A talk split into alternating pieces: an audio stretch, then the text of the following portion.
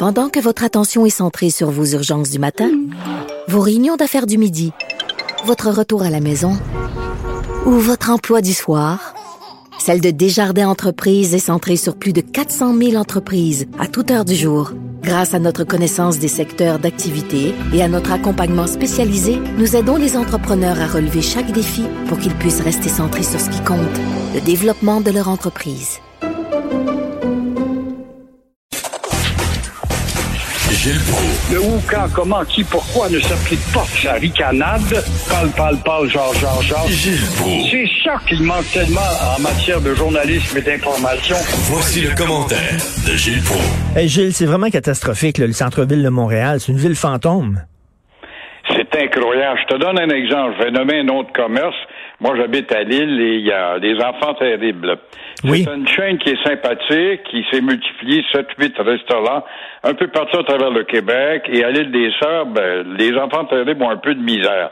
Voilà que les enfants terribles de la place Ville-Marie, qui étaient fréquentés, bondés de midi des gens d'affaires et de soir également, servaient de péréquation pour aider les restaurants des autres enfants terribles qui vont mal. Et j'ai rencontré le patron l'autre jour qui me disait je suis au désespoir. D'abord, mes employés ne travaillent plus, au nombre d'entre eux, et je n'ai plus la place Ville-Marie pour faire la péréquation, appliquer la péréquation.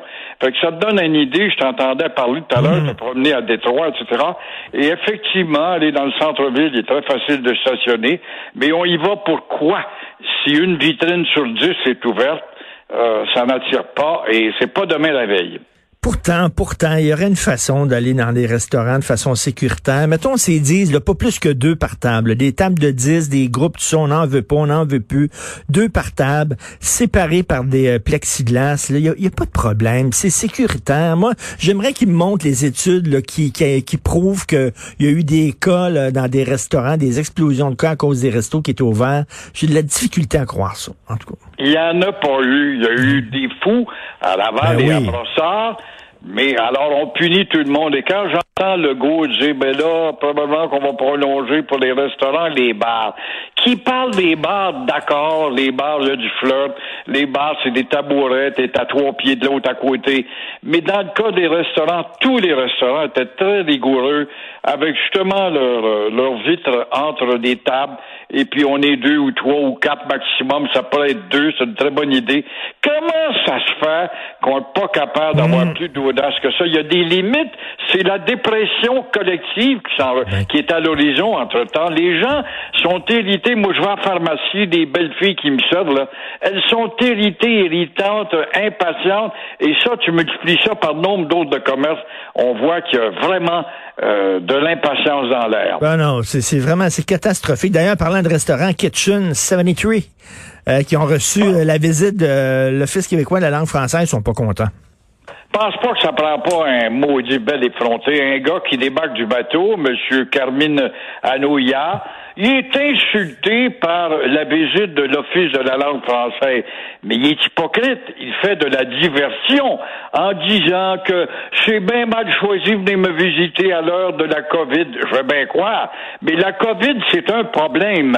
Et euh, ton affiche et ta, façon d'agir, toi qui débarques du bateau, qui se fout des lois du Québec, c'est une autre affaire. Alors, il y a de l'hypocrisie. Il s'agit pas de la COVID, mais il s'agit du mépris à l'égard de la loi 101, encore une fois, qui est boiteuse, qui a besoin d'être remusclée comme ça se peut pas, et avec son Kitchen 73, parce que c'est comme ça que ça s'appelle.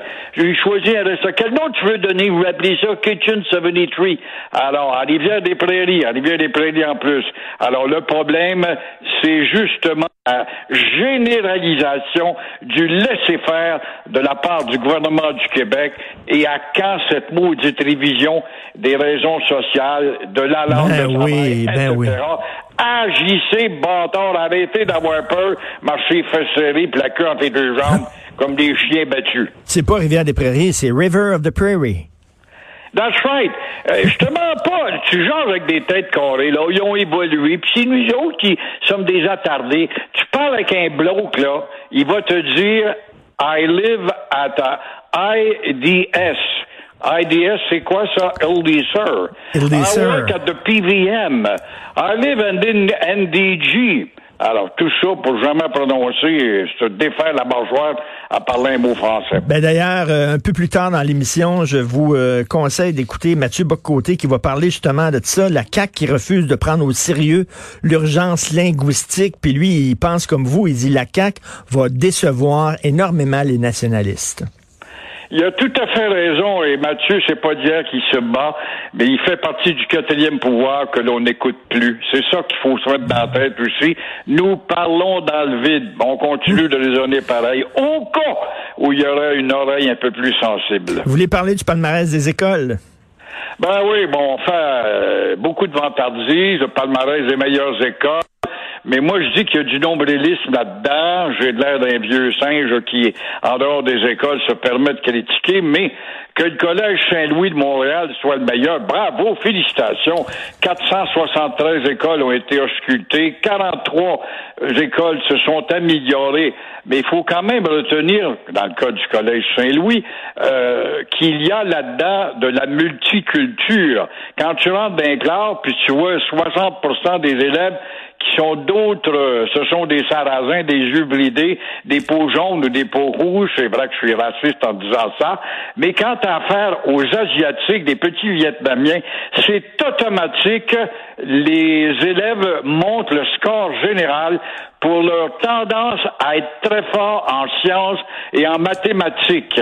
Mais, mais, mais, mon cher Richard, moi, ce que je trouve et ce que je comprends pas, c'est que dans ces écoles, si savantes sont-elles, on n'enseigne toujours pas l'histoire nationale du Canada et du Québec, des Amérindiens à nos jours en passant par Jacques Cartier et Montcalm. On ne l'enseigne pas. Quand tu leur parles de l'histoire, moi je vois des ginos sous mouton, ça m'impressionne quand je vois un jeune avec un petit uniforme.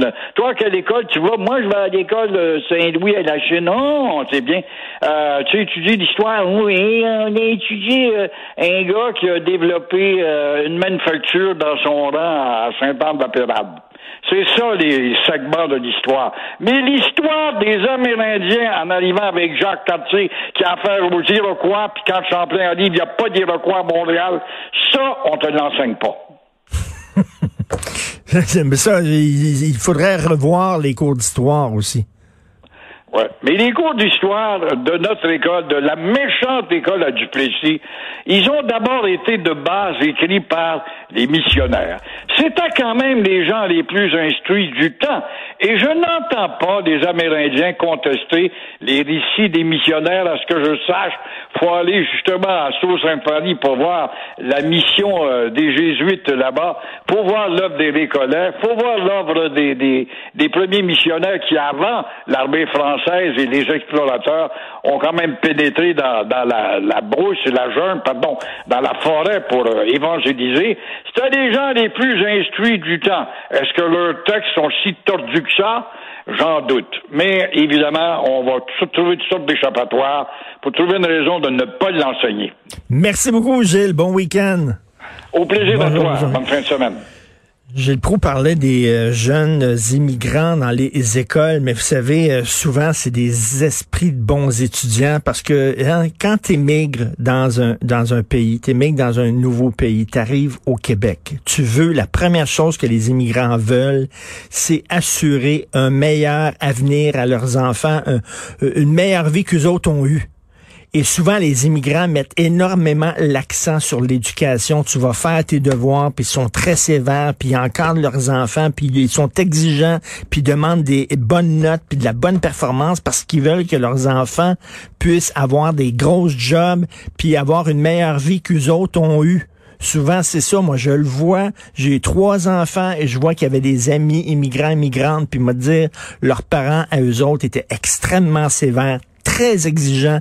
Les enfants parlaient un français impeccable, souvent beaucoup mieux que le français parlé par les Québécois de souche qui sont tout croches, alors que les autres le parlent bien, le maîtrisent bien, travaillent fort, ont une rigueur euh, dans leurs études que souvent il manque malheureusement aux Québécois.